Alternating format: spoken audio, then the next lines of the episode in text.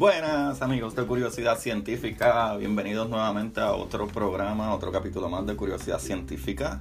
Eh, comenzando la semana, ¿verdad? Lunes. Eh, estos capítulos son buenos porque ustedes los pueden escuchar durante la semana y divertirse y vayan, ¿verdad? A, todo el listado. Hay más de, de bueno, 10. Con este capítulo pasado el resumen era 11. Eso, si estás escuchando esta hora, es el número 12 y seguiremos por ahí para abajo porque hay tantas cosas de que hablar que yo no he tocado ni, ni, ni menos de una parte de todo lo que está involucrado en, ¿verdad? en cosas científicas y lo que es la curiosidad en general humana. Eh, que por lo menos a mí me trae tantas preguntas en, general acerca de todo. ¿Sabes? Eh, hoy hay varias cositas que vamos a hablar y que me emociona mucho. Por ejemplo, eh, les voy a hablar de los rayos y les voy a hablar de los exoplanetas. El capítulo como tal es más dirigido a los exoplanetas, pero vamos a dar una un pequeña información de cómo funcionan los rayos, ¿verdad? Eh, cómo se crean y, cuál es la, ciencia, ¿verdad? La, física, lo, lo que está sucediendo. Eh, ¿verdad? que crea esta fuerza tan, tan espectacular de la naturaleza. Pero Corillo, antes, ¿verdad? Les quiero recordar que me busquen en Instagram como Curiosidad Científica Podcast, ¿verdad? Curiosidad Científica Podcast. Búsquenme en Instagram. Eh, ahí siempre, cada vez que subo un capítulo nuevo, pueden ir al bio y buscarlo, tanto por Anchor como Spotify. Y muy pronto, muy pronto estamos trabajando para llevarlo a las plataformas como de, Apple, ¿verdad? Eh, Apple Podcast. Eh, bueno, Ahora vamos a empezar con algo súper chévere y vamos a hablar de los rayos, ¿verdad? Está cool que, por ejemplo, nosotros le llamamos rayos, a veces yo mismo digo como, ah, de André, estás relampagueando. Y, pero pienso como que en el todo, en el completo de, lo que es el rayo. Pero está chévere desglosarlo porque ahora mismo yo poniéndolo de esta manera, que es algo que aprendí básicamente eh, ahora buscando esta información, es que, ¿verdad? El rayo es, la, es lo que es la emisión eléctrica, ¿verdad? Eh, eh, como tal. Pero entonces el relámpago es la luz que descarga ese, ese rayo, ¿sabe? La luz que se dispersa del rayo. Y entonces el trueno, que eso sí yo sabía que entonces era el sonido, ¿verdad? Que es de las moléculas de aire que chocan, ¿verdad? Al calentar la atmósfera tan rápido y, ¿verdad? Y la expansión del aire, ¿verdad? Genera un ruido que conocemos como el trueno. Eso está súper cool. Ahora, ¿Cómo funciona esto? Básicamente los rayos son descarga electroestática que se dan entre una nube y la superficie de la Tierra o entre dos nubes. Anyway, se produce así, corillo.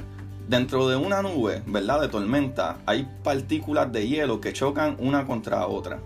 Yo había leído en otro artículo que básicamente son nubes lo suficientemente grandes o como altas, ¿verdad?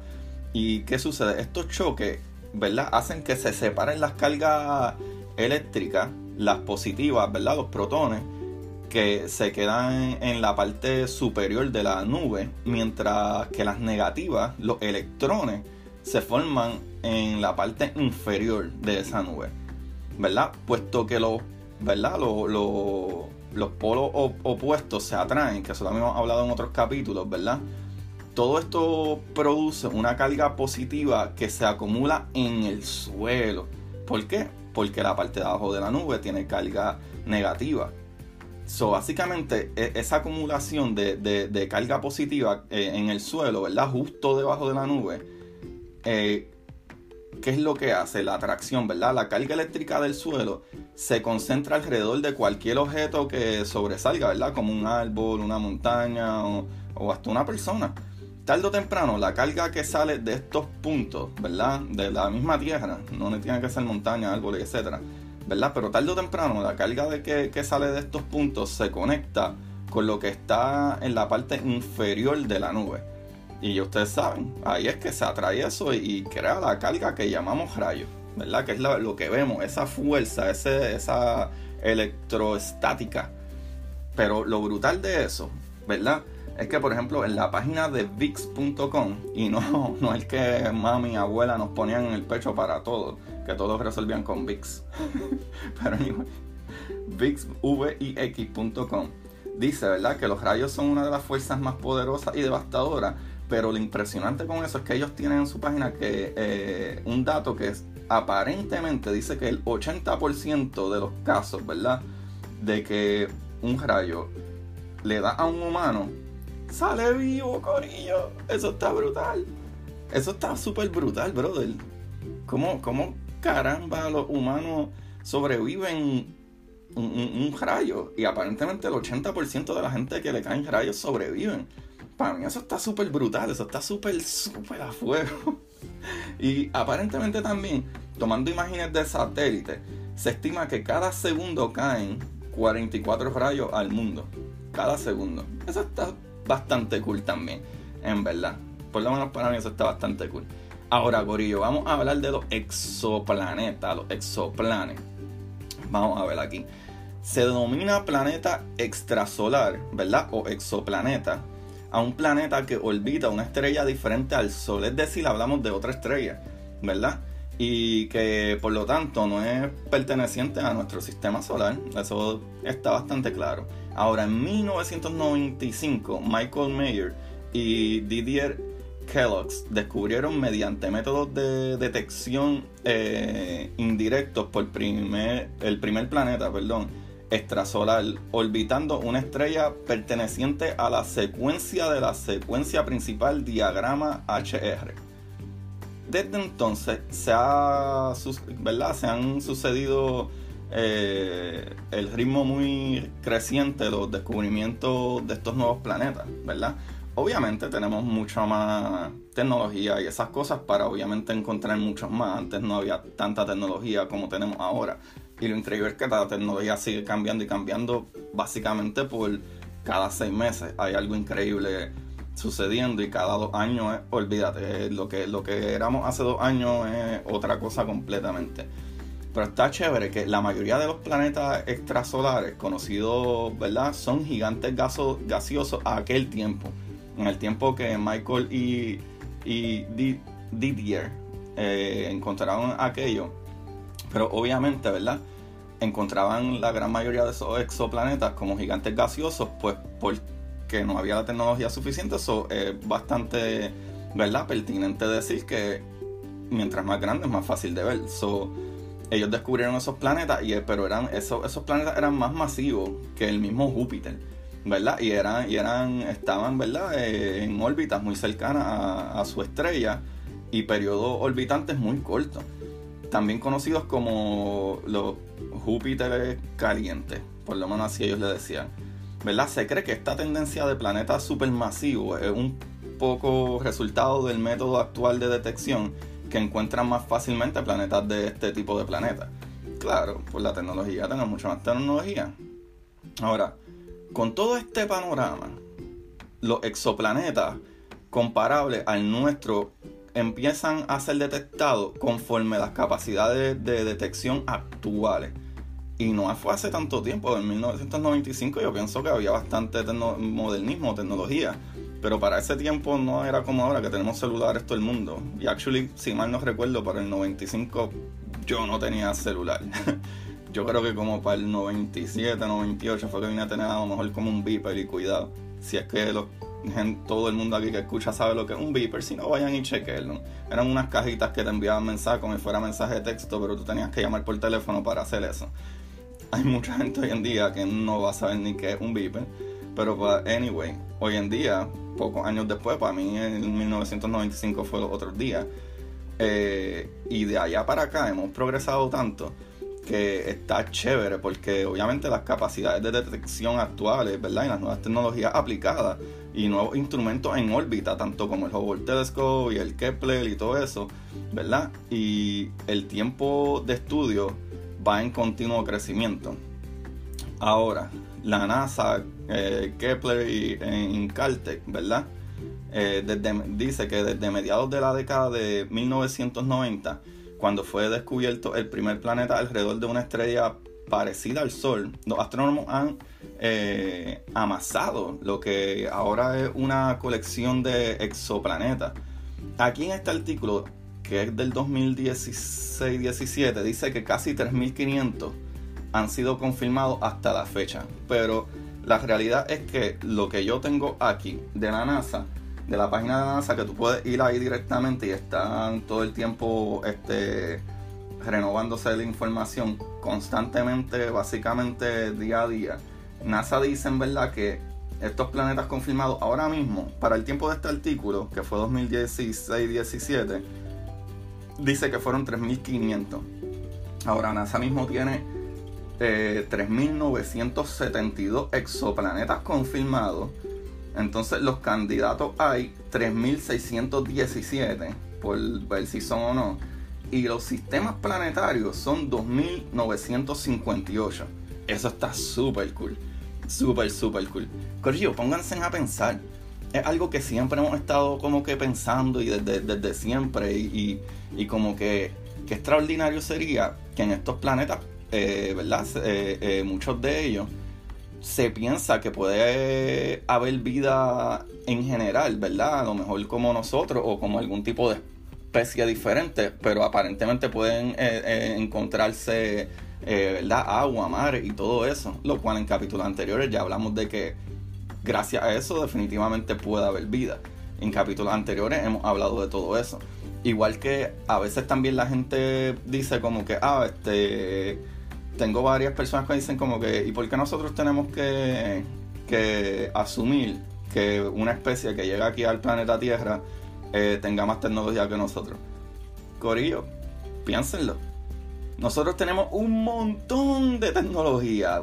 Tú tienes en, tu bolsillo, probablemente en el celular, más tecnología que nada. ¿Sabes? Que, que es increíble. Pero al sol de hoy nosotros no podemos, nosotros no podemos viajar por el espacio. No tenemos la suficiente tecnología para, viajar cientos de miles de años luz a, otra, a otros sistemas solares, o, o, 100 o miles o whatever, a otros sistemas solares. No tenemos esa, esa tecnología. Todavía nosotros tenemos que quemar eh, eh, fossil fuel para poder salir de, de, nuestra atmósfera. Que la mitad de esa, de esa gasolina la quemamos y lo utilizamos nada más para poder salir de la atmósfera porque no, podemos controlar, ¿sabe? No podemos controlar la fuerza gravitacional que nos jala tanto y, más de la mitad o la mitad del mismo combustible que se utiliza es solamente para tratar de salir de la atmósfera. Por más que hayan paneles solares y tecnología así, todavía no, no tenemos esa capacidad.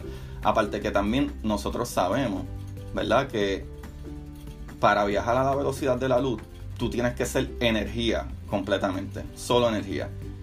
Y a lo mejor esperemos un futuro, hay alguna manera de poder hacer esto. Eh, pero nada, por eso es que se entiende como que contra alguien que pueda viajar por el cosmos, por el universo y poder llegar aquí, definitivamente tiene que tener más tecnología que nosotros. Pero volviendo aquí, ¿verdad? En un nuevo estudio dirigido por Caltech, los investigadores han clasificado estos planetas de modo muy parecido como los biólogos identifican este, nuevas especies de animales y con ello han aprendido que la mayoría de los exoplanetas encontrados caen en dos grupos, claros de tamaño, ¿verdad? Los planetas rocosos como la Tierra y grandes mini Neptunos, ¿verdad? Eh, en una revisión importante en el árbol familiar de los planetas, análoga y descubrieron que los mamíferos y los lagartos son ramas distintas del árbol de la vida. Explica Andrew Howard del, de Caltech. En esencia, su investigación muestra que nuestra galaxia tiene una fuerte preferencia por los tipos de planetas, ¿verdad? Dejando al lado los gigantes gaseosos, planetas rocosos de hasta 1.75 veces el tamaño de la Tierra y mundos mini Neptunos rodeados de gas que tienen de 2 a 3.5 veces el tamaño de la Tierra. Es decir, son algo más pequeños que Neptuno. Nuestra galaxia rara vez produce planetas que, con tamaño entre estos dos grupos. Eso está súper interesante, brother. Eso está súper interesante porque dice aquí que en el sistema solar no hay planetas con tamaño entre el de la Tierra y Neptuno.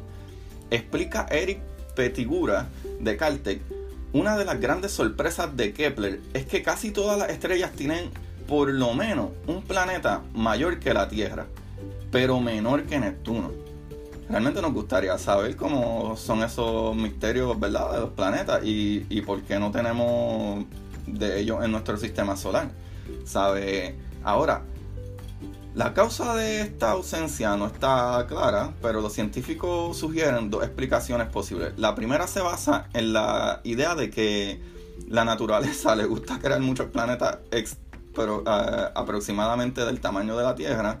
Algunos de esos planetas, por razones no bien conocidas, eh, acaban adquiriendo suficiente gas como para saltar el hueco y convertirse en mini Neptunos gaseosos. Básicamente, eso es lo que ellos dicen. Ahora, hay un par de cosas súper tripiosas, súper gufias, que, me encantan mucho. Eh, va a haber un capítulo de, los planetas como tal, ¿verdad? En, general.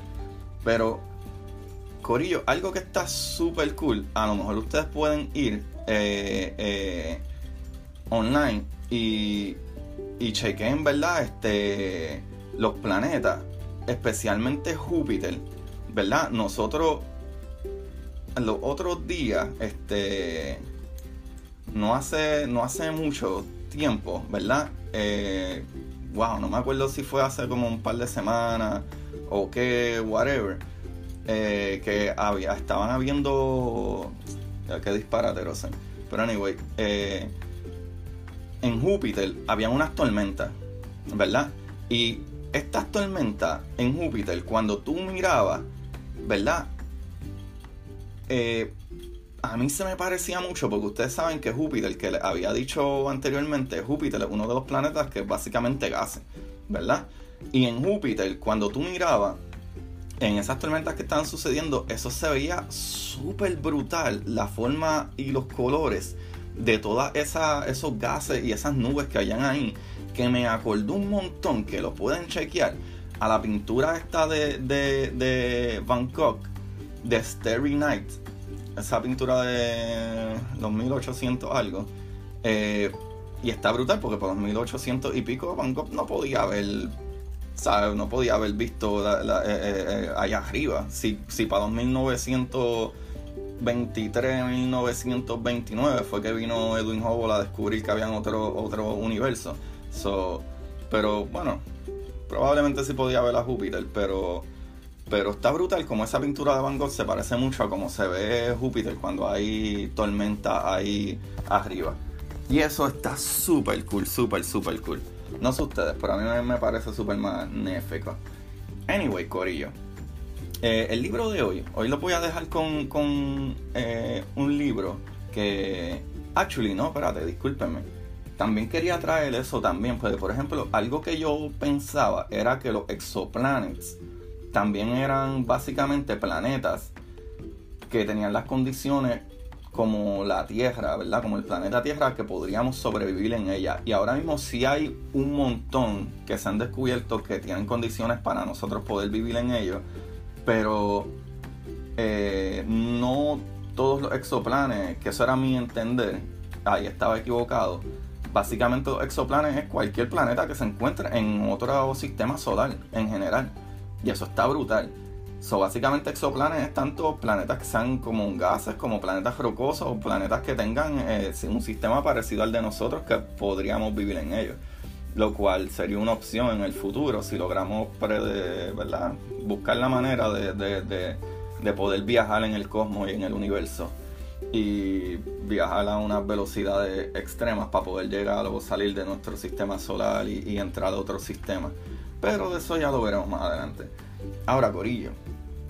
Eh, ahora sí, les traigo el libro que probablemente mucha gente lo ha leído. Probablemente mucha gente sabe del libro. Pues, por ejemplo, para mí, nunca me había traído full leer el libro y mucha gente me hablaba de ese libro y realmente lo leí hace como seis meses. Eh, yo tengo 36 años y que desde que yo tengo uso, yo creo que de, conocimiento, que escucho gente, siempre hablan de este escritor Pablo Coelho. Y es la. después de tanto tiempo escuchar de él y tanto tiempo la gente hablando de este libro, vine a leerlo hace maybe como 4 a 6 meses atrás. Y en verdad está chévere porque es una lectura bastante fácil y creo que es bastante inspiracional, brother. Está súper, súper bueno. Eh, se llama El alquimista de Pablo Coelho. Vayan y chequenlo porque sería un libro bueno para alguien que está empezando a, a, leer y quiere leer algo que está interesante. Está en casi todos los idiomas, que eso es algo súper bueno también. Eh, tanto español como inglés y mm, si no me equivoco como diez y pico, veinte y pico de diferentes idiomas alrededor del mundo. Ese yo creo que es uno de los libros que más han traducido. Eso es súper bueno porque, especialmente para los, ¿verdad? los que escuchan este programa, que hablan español, pues mira, pueden chequear El alquimista de Pablo Coelho y un libro muy largo, que también es súper bueno para ustedes. ¿verdad? Que a lo mejor estén empezando a buscar qué poder leer, con qué empezar y qué sé yo, creo que eso sería una opción bastante buena. Ahora, Corillo, les dejo con que esta información la saqué de exoplanetasliada.wordpress.com, de vix.com, espaciociencia.com, nasa.gov de gobierno. Eh, bueno, Corillo, recuérdense en compartir este capítulo, ayúdenme con eso. Les agradezco a todos los que escuchan semana tras semana. Eh, tengo un bastante buen feedback del medio resumen que hice, medio road trip, que venía de camino de mi trabajo hacia mi casa. Y pues nada, puse a grabar eh, ahí. Disculpen si el audio no está muy perfecto. El día de hoy también estoy medio nervioso, porque estoy utilizando un micrófono diferente. A ver cómo me sale, a ver si mi audio mejora un poco más todavía. Nunca he tenido realmente muchas quejas del audio, pero en el capítulo anterior lo grabé, ¿sabe? literalmente conduciendo eh, y, diciendo todo lo que salía de mi mente que me acordaba, como si fuera una conversación sobre los capítulos. Y toqué casi todos los temas más importantes. Pero como saben, vayan y chequen capítulo por capítulo, porque cada capítulo obviamente es mucho más, ¿verdad? Entra mucho más en los diferentes detalles de todas esas cositas súper chéveres. Ahora cuídense en Corillo, síganme en Curiosidad Científica Podcast en Instagram. Coméntenme, compartan y que tengan una excelente semana. Se me cuidan mi gente. Bye bye.